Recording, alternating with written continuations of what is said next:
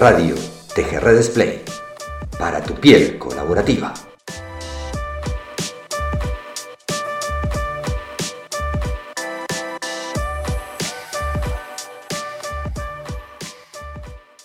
Bienvenidos, muy buenos días, buenas tardes, buenas noches, eh, de acuerdo al momento en que nos estés escuchando.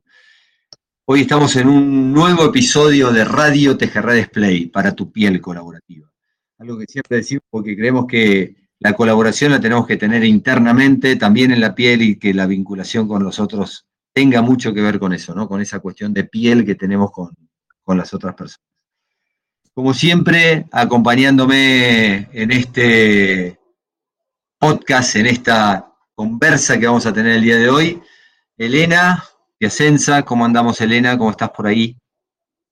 Hola Mariano, por acá todo bien. Contenta de tener una invitada. De lujo. Excelente. También nos está acompañando eh, Lina Ruda, eh, alguien que, nos invitó a, a, invitar a nuestra invitada. Más allá que por algún lado íbamos a llegar igual, pero bueno, está bueno también este, validar eso. Hola Lina, ¿cómo estás? Hola, ¿qué tal? Buen día un gusto. Eh, Carolina Verdugo, Rojas, ¿cómo andamos? Ahí también de la parte técnica y ayudándonos en seguramente en alguna que otra pregunta. Sí, todo muy bien, contenta también de, estar por acá. Me encanta, bueno, buenísimo. Bueno, hoy estamos en, un lugar muy especial.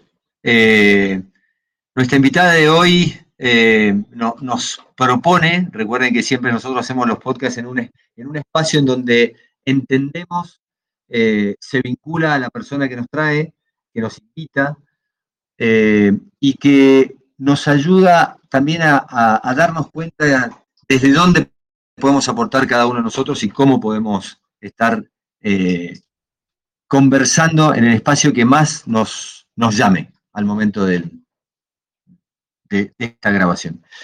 Eh, Cynthia Rubinstein eh, es una facilitadora optimista, así se describe, y a su práctica, es química, psicóloga y experta en recursos humanos, y su propósito es encender la chispa de la transformación.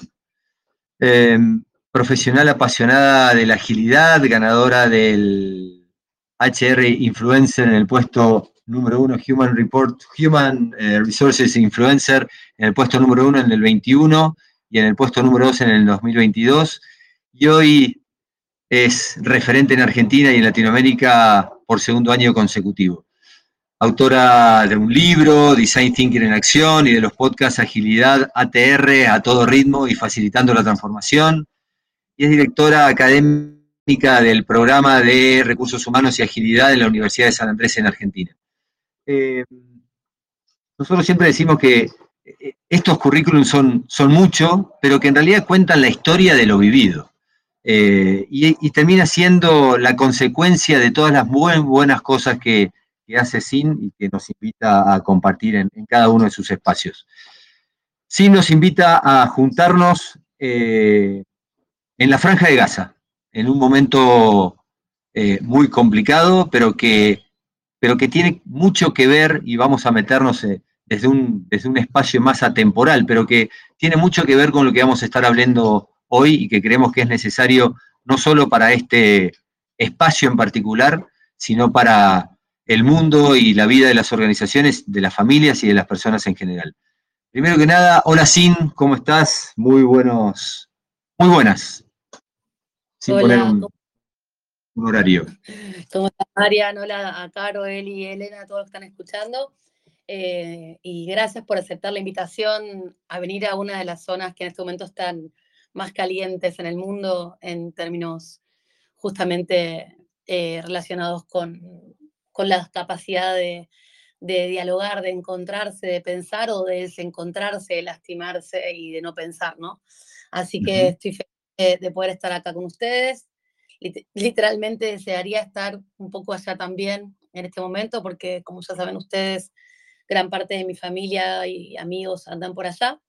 Así que bueno, deseando que, que la próxima vez que hagamos un podcast lo podamos hacer desde cualquier otro lado. Hoy creo que hay que estar y hay que visibilizar, siendo 20 de octubre, para quienes vean esto, escuchen esto dentro de unos años, estamos en medio de, una nueva guerra en el mundo, una más de las que hay, y bueno, estamos en un momento bastante caliente. Eh, la verdad que es 100% entendible y, creemos que, bueno, la temática de hoy habla de tecnologías sociales y, lo que quizás nos está faltando en general eh, es eso, ¿no? Cómo, cómo, llegar a conversar entre personas, eh, quizás no sin un sentido, sino con el sentido que queremos hacer y con las conversaciones que tenemos que tener. Y las tecnologías sociales ayudan a eso, nos vinculan. Eh, nosotros siempre comenzamos con algo del historiómetro, ¿no? una herramienta, una tecnología social justamente que Tejerredes trabaja mucho eh, para definir por ahí propósito o, para definir por qué hoy estamos acá. Y, la primera pregunta, más allá de, esta invitación que nos hiciste, tiene que ver con esto. ¿Qué cosas de tu vida hicieron que hoy estemos hablando de tecnologías sociales? ¿Qué, te llevó a, que hoy estemos hablando de esto? Eh, en este lugar o en cualquier otro lugar del, planeta.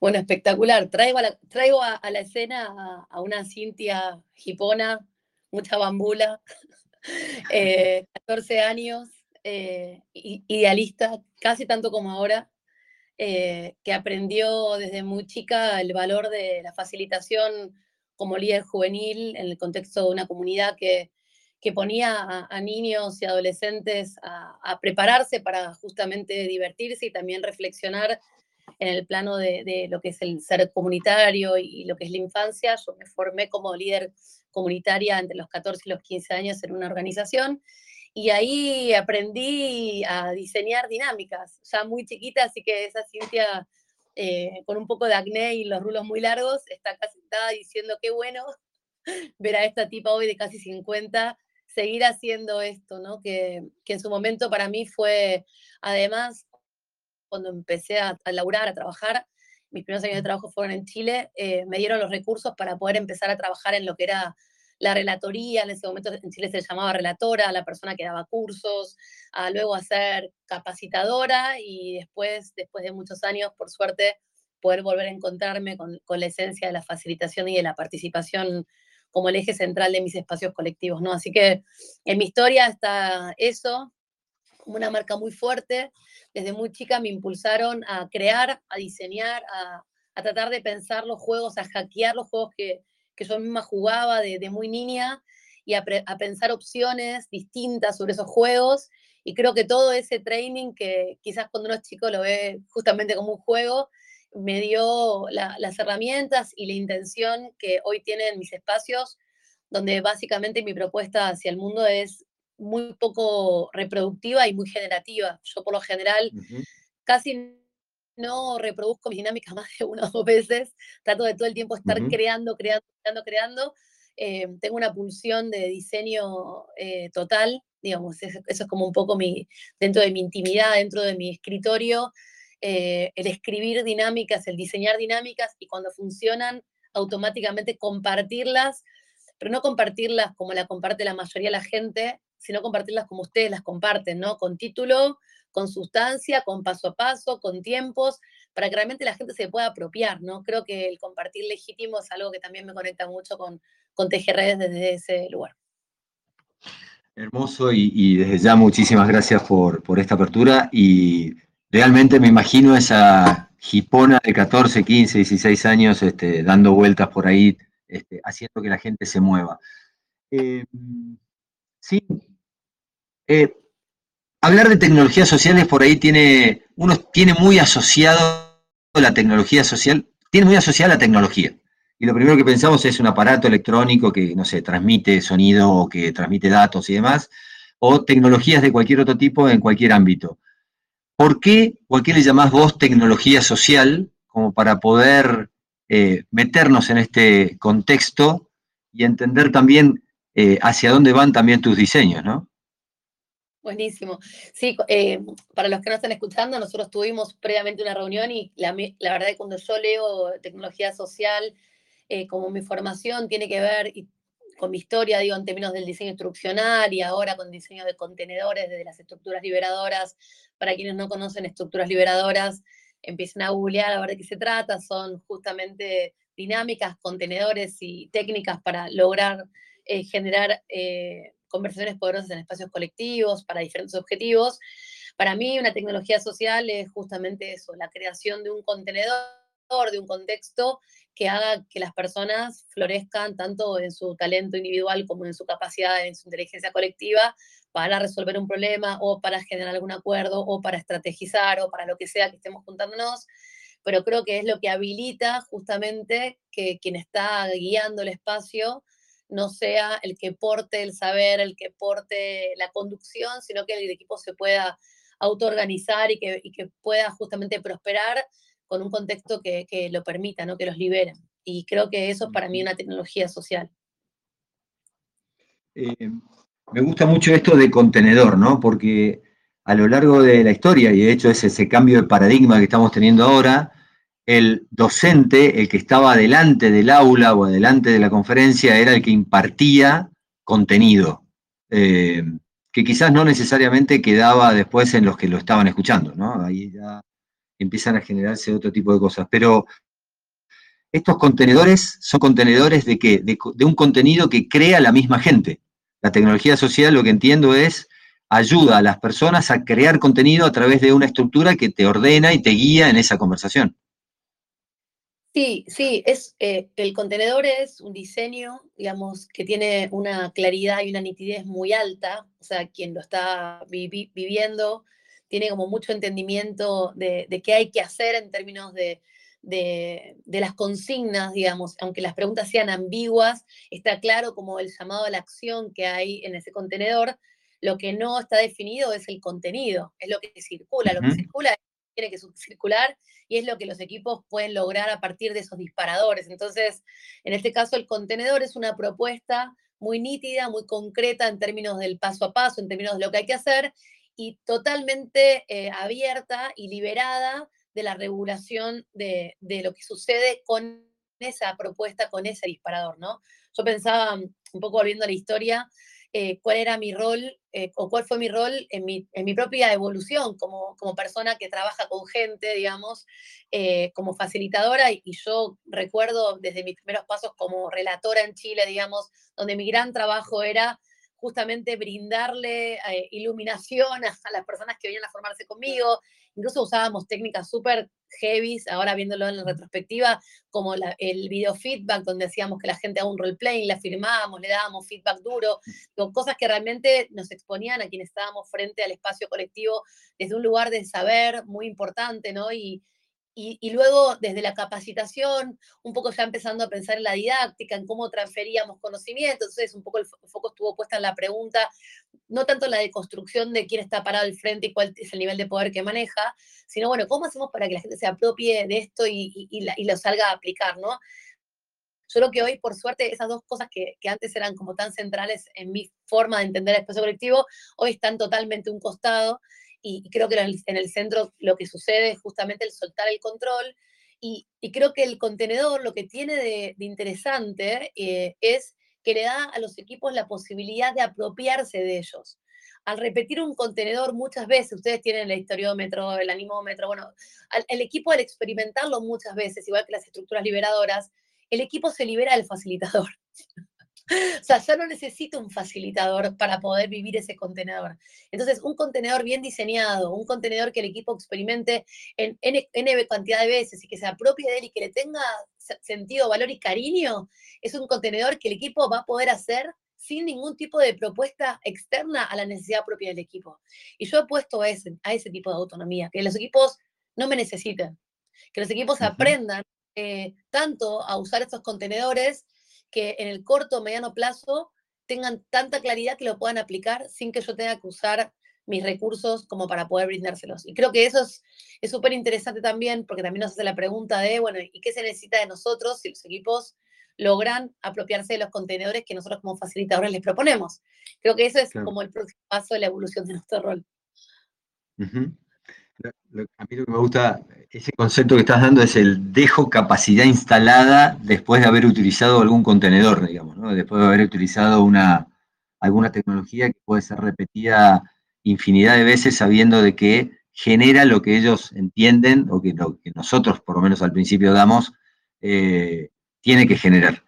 Eh, me gusta el tema de las conversaciones y, cómo, cómo, de alguna manera ayudamos a los equipos a la, colaboración. Ahora, ¿cómo, ¿cómo, lo ves vos? No? Porque hablamos del colectivo que utiliza un contenedor para poder conversar. Eh, ¿Cómo crees vos que se va hacia la colaboración a partir de las tecnologías sociales? es una pregunta difícil. Hay un, un colaboracionómetro. Eh, digo, creo que, es, digamos, lo que es la colaboración en términos de concepto es totalmente relativo a, la cultura que vive ese equipo, ¿no? Que es ser colaborativo, ¿no? Como pregunta. Entonces, yo creo que, parte del trabajo con los equipos es justamente poder entender e interpretar qué es para ese colectivo ser colaborativos, ¿no? ¿Qué implica ser colaborativo? Eh, y una vez que hay un entendimiento respecto de eso, entender que como cualquier eh, artefacto de reflexión complejo, como podría ser lo colaborativo, la autonomía, el empoderamiento, las, el liderazgo, digo, que son grandes, los grandes temas que hoy estamos atravesando, eh, creo que hay que acompañar al equipo justamente en, ese descubrimiento, ¿no? Em, así que creo que, que, esos los espacios que, que, nosotros generamos en la facilitación, lo que logran a priori o lo que tienen que lograr, aspirar a priori, son como dos cosas que son condición para mí para la evolución hacia, hacia la mirada colaborativa. La primera es la seguridad psicológica, digamos, es la capacidad de que las personas perciban ese clima de confianza en el que puedan ser ellos mismos, incluso hacer una pregunta quizás muy básica o decir algo que quizás a juicio del equipo puede llegar a ser un poco disruptivo, digo, poder generar en, las personas esa base de, de, confianza en que el equipo es un lugar seguro para hacer, un lugar seguro para asumir riesgos, y creo que esa es una de las bases de lo colaborativo, y la otra es eh, la mentalidad ah, de crecimiento, digo, tratar de lograr que los equipos entiendan que son protagonistas, que ellos están en el centro, que realmente si ellos trabajan para esto, esto va a suceder lograr, digamos, la accountability, el nivel de conciencia de, apropiación del espacio, para que ellos no esperen que venga un externo a, a, decirles cómo ser más colaborativos, sino que ellos vayan descubriendo las mejores formas de ser colaborativos.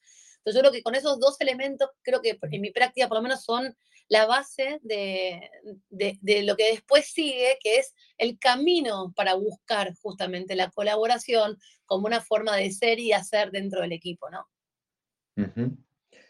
Te llevo hacia, hacia otro lado. Eh, imagino o creo que tu desarrollo de diseñadora de, espacios, de tecnologías o de uso de tecnologías viene de lo analógico, viene de, haber estado en, un mundo presencial en donde hasta debes haber viajado por toda Latinoamérica y por todas partes del mundo, este, yendo a llevar esta capacidad de, implementar tecnologías. ¿Cómo te, llevó o qué estás viendo hoy también respecto a la virtualidad? Bueno, buenísimo. Sí, claro. Eh, en, mi, en mi carrera, yo tengo 25 años haciendo consultoría y relatoría y todo esto en el marco de lo formal y hablamos ya de 35 si nos extendemos a la adolescencia. Creo que el 80% de mi, de mi recorrido fue, fue analógico, fue presencial, fue subiéndome a colectivos, aviones, trenes, con mucho material. Quienes me conocen o me han visto saben que yo no ando ligera de equipaje. Eh, me gusta mm. llevar cartas, me gusta llevar lonas, me gusta llevar juguetes, o sea, siempre ando muy cargada.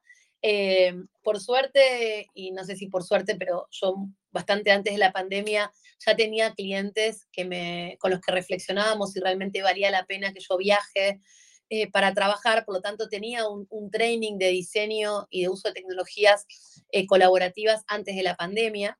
en particular usaba mucho y, y repensé mucho mis diseños entre el 2017, 2018, 2019, porque tenía clientes eh, que realmente por un tema de compromiso con la huella de carbono, con un tema de costos, por un tema de disponibilidad mía de agenda, realmente viajar para cuatro horas y no valía la mm. pena, entonces habíamos empezado... Em, y creo que, que, que, es, eso ya tiene un tiempo en mí. Eh, yo creo que básicamente las personas podemos generar tecnologías digitales que tengan muchísimo impacto, eh, porque yo, yo, por lo menos siento desde mi experiencia personal, les conté que mi familia vive a 14.000 kilómetros, eh, tengo amigos que viven por todo el mundo y, reflexionaba mucho sobre mi capacidad personal y de la gente con la que me rodeaba de mantener vínculos emocionales y afectivos a distancia, ¿no? Entonces, ¿por qué no pensar que las tecnologías pueden funcionar, los contenedores pueden funcionar también muy bien a distancia? Eh, creo que ese fue un desafío y, empecé utilizando primero tímidamente el, digamos, el mural y, el Google, todo lo que tiene que ver con el set de Google, etc. Y, y después empecé a encontrar eh, otras personas que empezaron a, compartir desarrollos de aplicaciones y de cosas un poco más divertidas.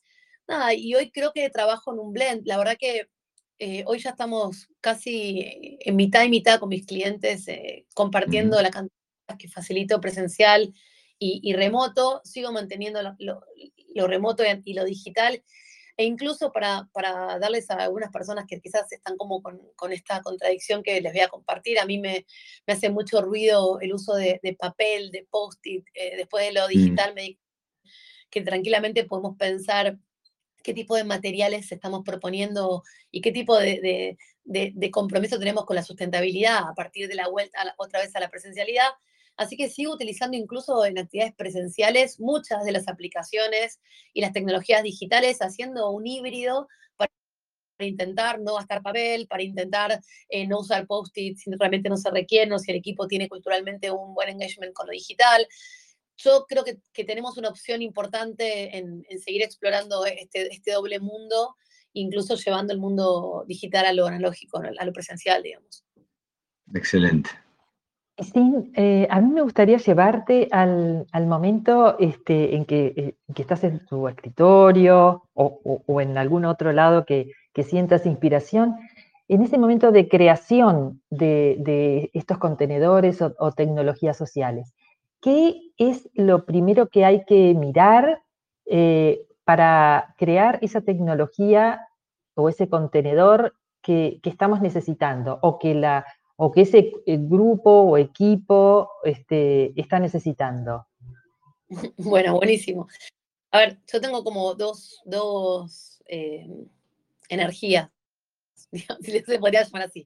Por un lado, estoy todo el tiempo pensando en dinámicas, independientemente de los equipos con los que trabajo, y me engancho mucho desde el hilo metafórico. O sea, muchas de mis actividades, la mayoría, tienen una fortaleza importantísima en lo metafórico. A mí me gustan mucho las narrativas.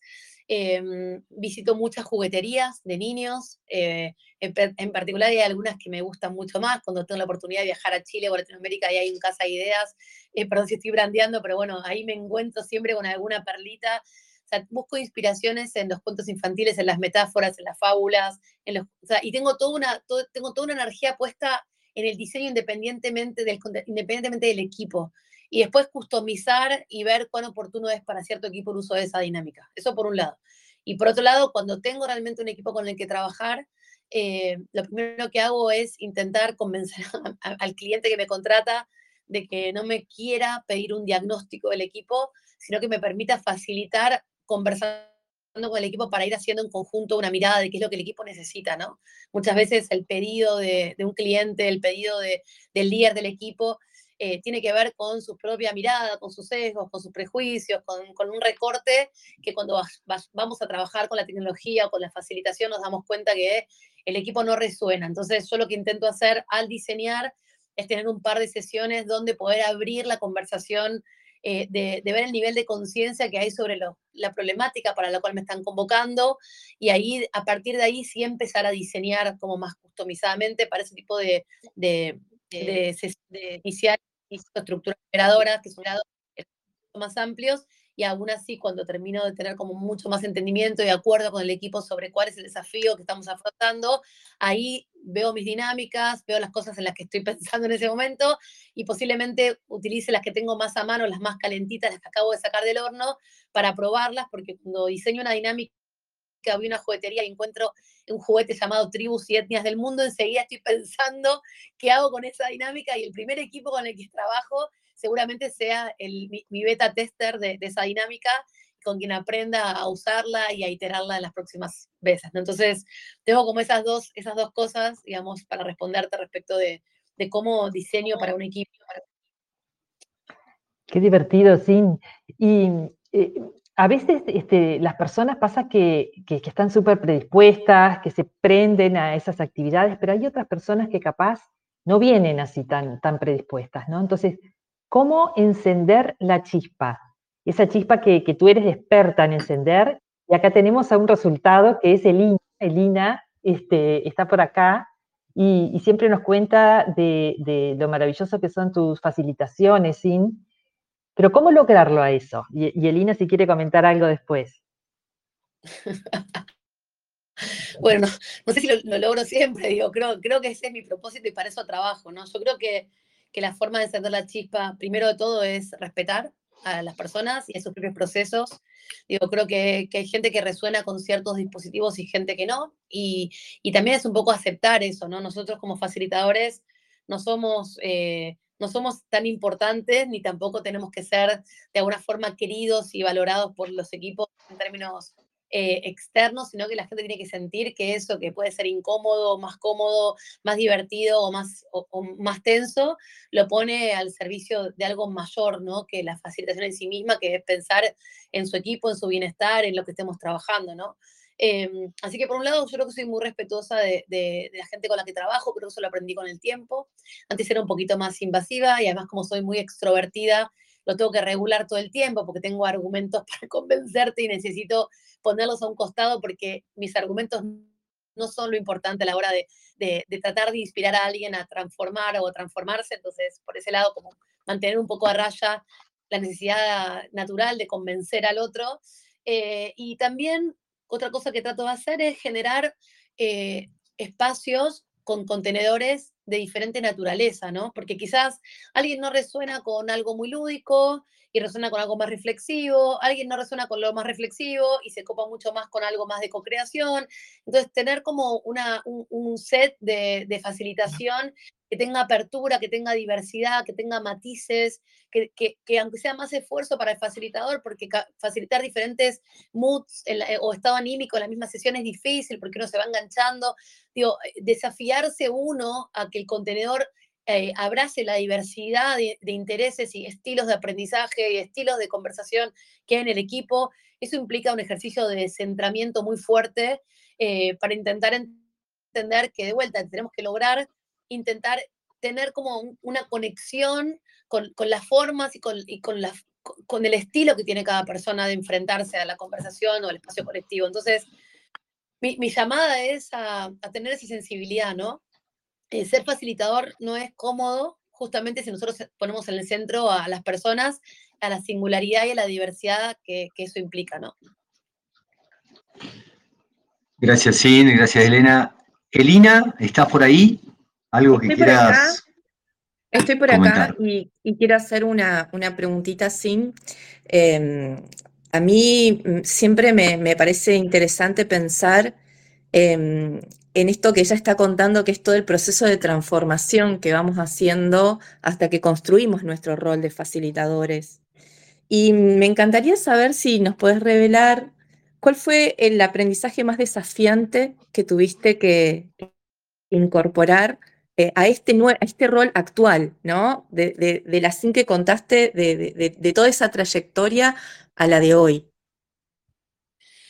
Eh, sí, yo creo que no, no, me pasó ahora en este último tiempo, creo que ya pasó un tiempo largo, em, pero sí creo que cuando empecé, eh, digamos, hace ya, que yo podría decirte 12, 13 años, Eli, eh, a encontrarme con, digamos, con design thinking como la disciplina, como el método desde el cual yo empecé a trabajar en innovación, en desarrollo, y empezaron a llegar como estos mensajes del diseño centrado en las personas, la empatía, dónde ponemos a la gente, estas preguntas que en design, que en diseño lo hacíamos primero hacia los clientes en el customer experience y después hacia los empleados en el employee experience a mí esas preguntas me empezaron a hacer a mí preguntas respecto de, che, ¿qué pasa con tus capacitaciones, no? Em, y, la verdad es que yo creo que, para mí fue una deconstrucción súper importante el poder empezar a ver qué producía utilizar Design Thinking para el diseño y, qué efecto tenía en lo que producíamos con esos diseños de productos o de modelos comerciales o después de, procesos de recursos humanos, que lograba tan buen engagement en la gente que, participaba activamente en esos procesos, ¿no? Entonces, yo me empecé a preguntar por qué eh, no uso esta misma lógica para mis espacios colectivos, ¿no? Em, y ahí descubrí la agilidad y empecé a preguntarme muchas más preguntas respecto a esto. Y, fue cuando empecé a darme cuenta que mi rol es el que estaba en cuestionamiento, ¿no? que yo tenía que cuestionarme quién era yo en el espacio colectivo y pasar de ser consultora, senior y capacitadora experta en metodología, etcétera, etcétera, a decir, bueno, mi rol tiene que ser otro rol para poder sostener eh, esto que veo que funciona tan bien y lograr los resultados que busco yo como facilitadora, como capacitadora, como consultora a mis clientes. Creo que eso fue lo más importante. Yo me cuestioné eh, y quemé los libros de muchos años, 15 años de laburo muy exitoso además porque a mí me iba muy bien en ese momento y fue muy loco tener que hablar con mis clientes y con mi entorno y decirles, no esperen que les haga un informe de lo que pasa en el equipo, no esperen que yo conduzca esto de esta forma porque yo voy a empezar a trabajar de otro modo, ¿no?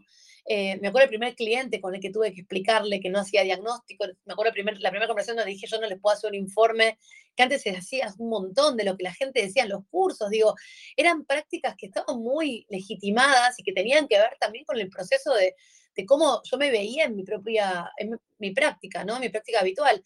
Yo creo que ahí fue, y, y creo que ahí fue como el momento en que además registré y y volví hacia atrás a, mi adolescencia y dije, che, esto funcionaba muy bien con niños y esto que, que, funciona con mis clientes con design.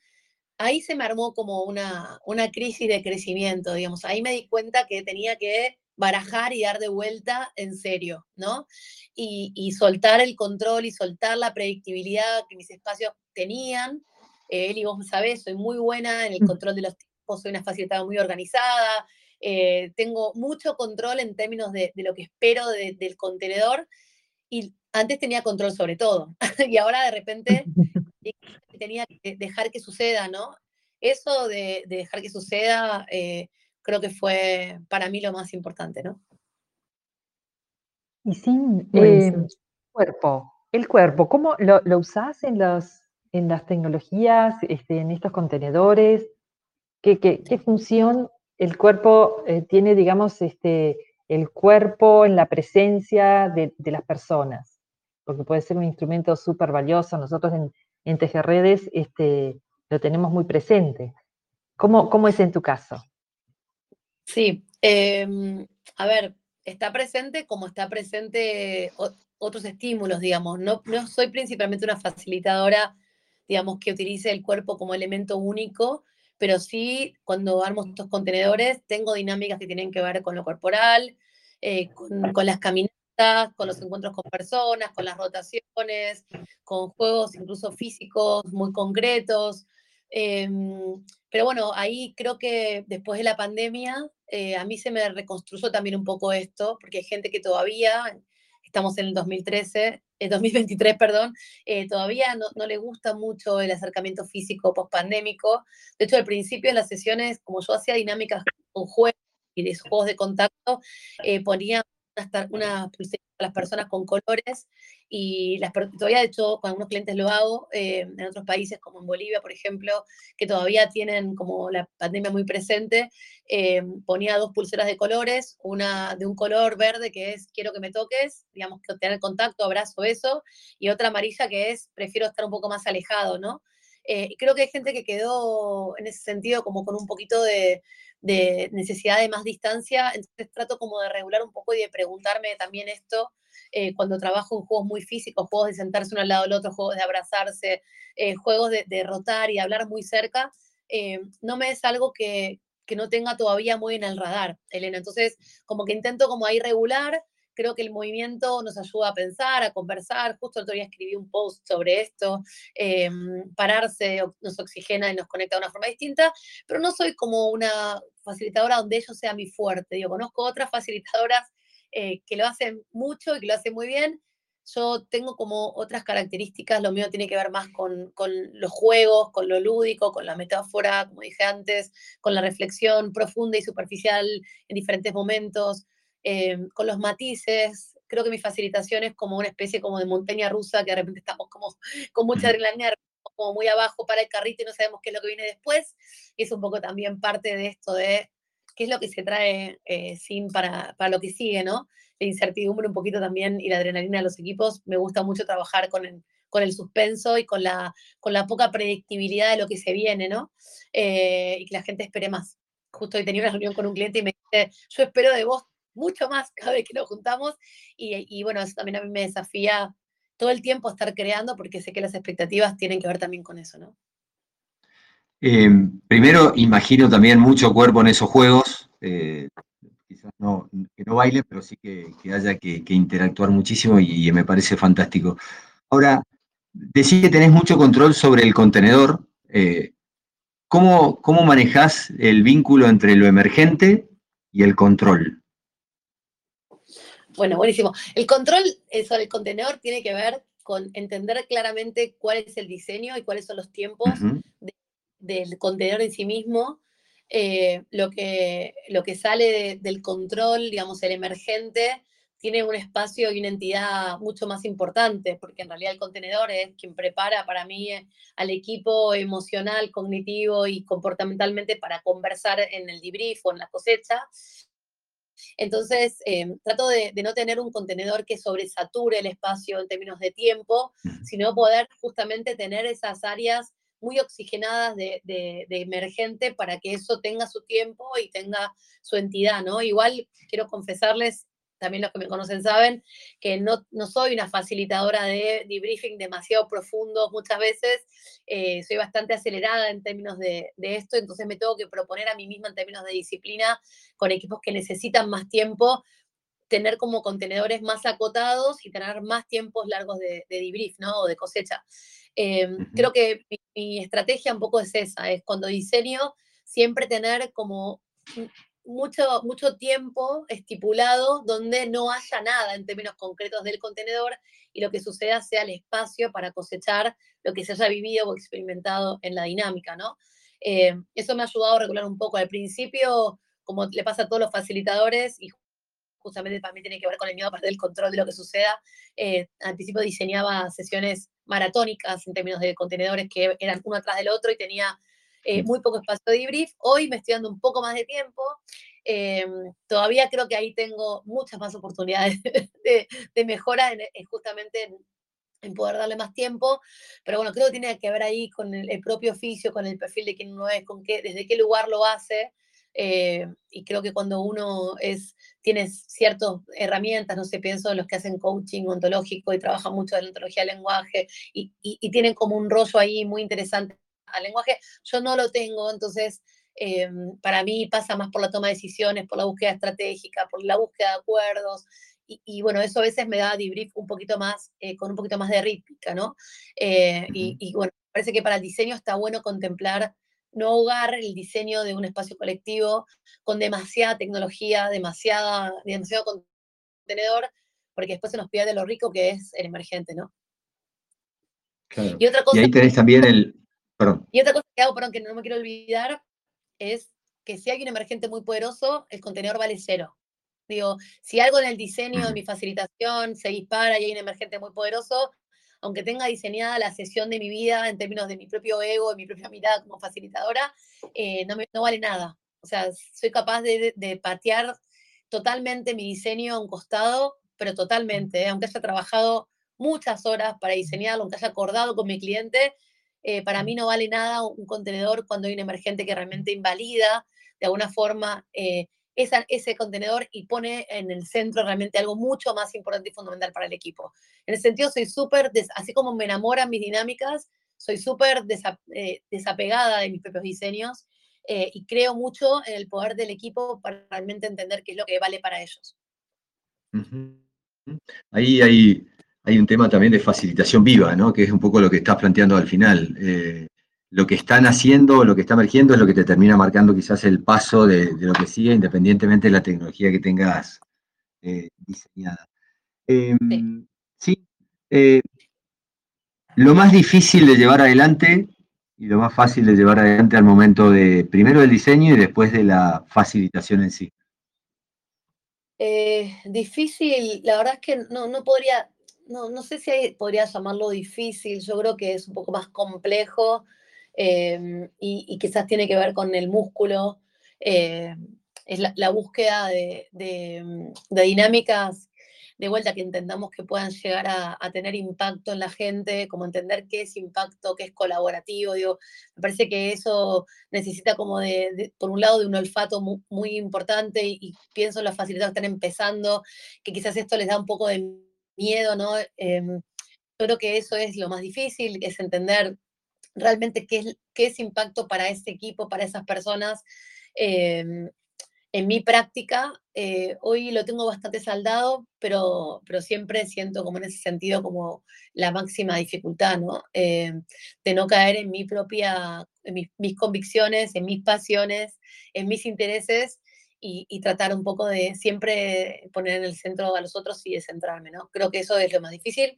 Eh, y, y, creo que lo más fácil es para mí es fluir, es divertirme, eh, amo profundamente mi práctica, amo lo que hago, gano plata de esto, conozco gente maravillosa y creo que cada cliente que me llama para mí es un honor, me siento agradecida, me da mucho orgullo, cada equipo con el que trabajo, eh, así que creo que lo más fácil es surfear y disfrutar la complejidad de un oficio tan difícil como el de facilitación, eh, porque básicamente el amor que tengo por, por, la práctica es muy, muy importante gran parte de mi día y de mis días vivo siendo facilitadora, eh, tanto en el ámbito de laburo como también en el ámbito de, social, de mi familia. Digo, nada, yo soy, soy esto que, que soy, digamos, más allá de lo que hago. Eh, y bueno, eso me pone en, un flow muy lindo y agradezco hoy tener la oportunidad de laburar tanto de, lo que amo, ¿no? Em, dos preguntas y ya vamos yendo al cierre. ¿no? La primera tiene que ver es, eh, viste que está esa pregunta es, ¿cualquiera puede ser líder o solo son líderes algunos? ¿Cualquiera puede ser facilitador? no. Claro que no, no, no, no. Eh, hay que trabajar, hay que entrenarse, hay que aprender, hay que fallar, hay, que tener la capacidad de entender esto, ¿no? de entender eh, para qué un equipo me necesita. Digo, no, creo que no es fácil ser facilitador, facilitadora.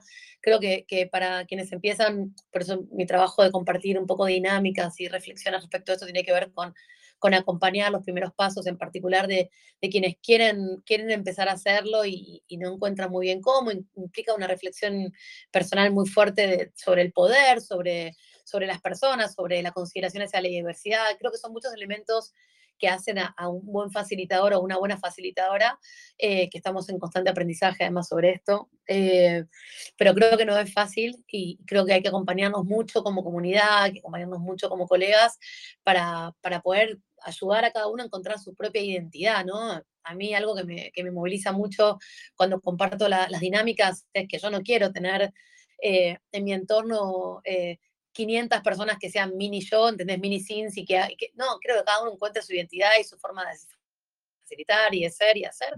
Y creo que eso es un recontra desafío em, para mí, en términos personales, en esto de encender la chispa en mis colegas, que cada uno pueda encontrarse y que es, muy, es muy común, y digo, a mí también me pasaba al principio, y ahora que trabajo con muchos colegas de afuera, en no compararse, en no tener el síndrome del impostor, en no pensar que uno tiene que ser muy extrovertido para facilitar, ni muy creativo para facilitar, es encontrarse en un espacio colectivo desde un lugar distinto, ¿no? Y eso de encontrarse es difícil porque hay que tener ganas de encontrarse, hay que laburar mucho para encontrarse y hay que tener mucha humildad también para encontrarse, ¿no? En este rol. Entonces, creo que es eso, es buscar el propio camino, es inspirarse con las personas que te inspiren, es no querer ser quien uno es y también buscar quién uno quiere ser, ¿no? Me encantó. Mira, me spoileaste casi la última pregunta que era, ¿qué consejo le darías a, un, a una persona que quiere empezar en esto? Y lo acabas de decir perfectamente, así que te voy a cambiar la pregunta. Eh, con una, pregunta de preguntas.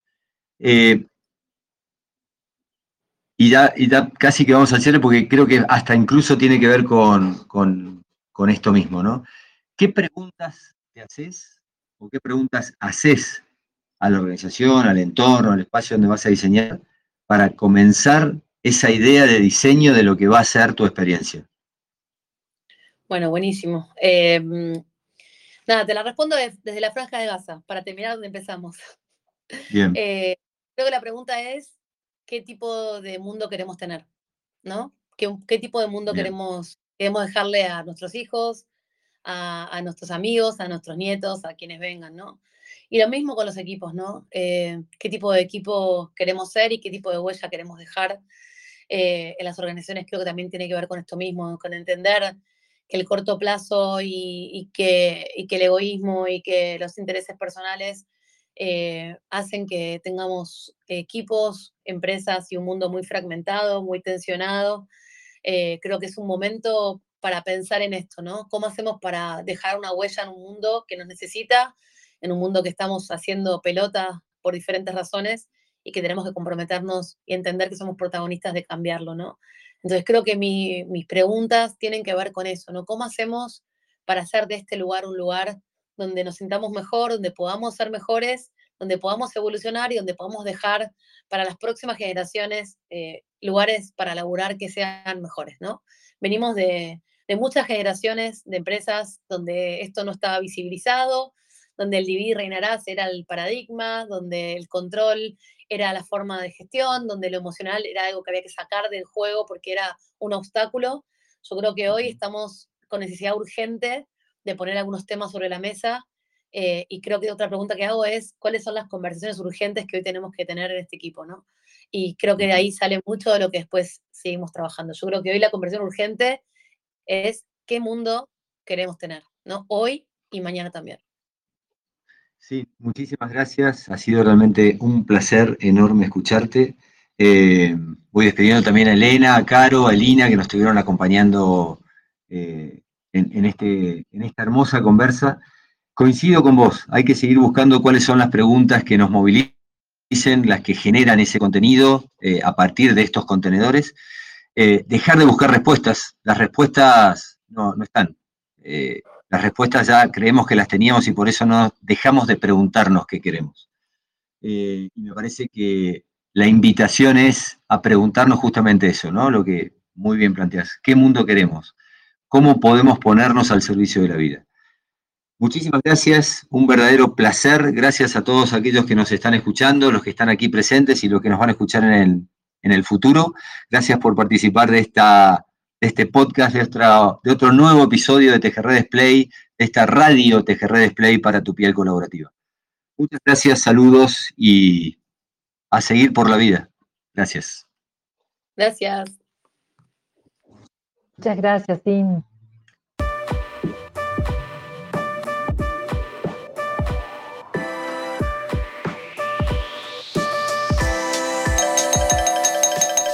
Radio TGR Display para tu piel colaborativa.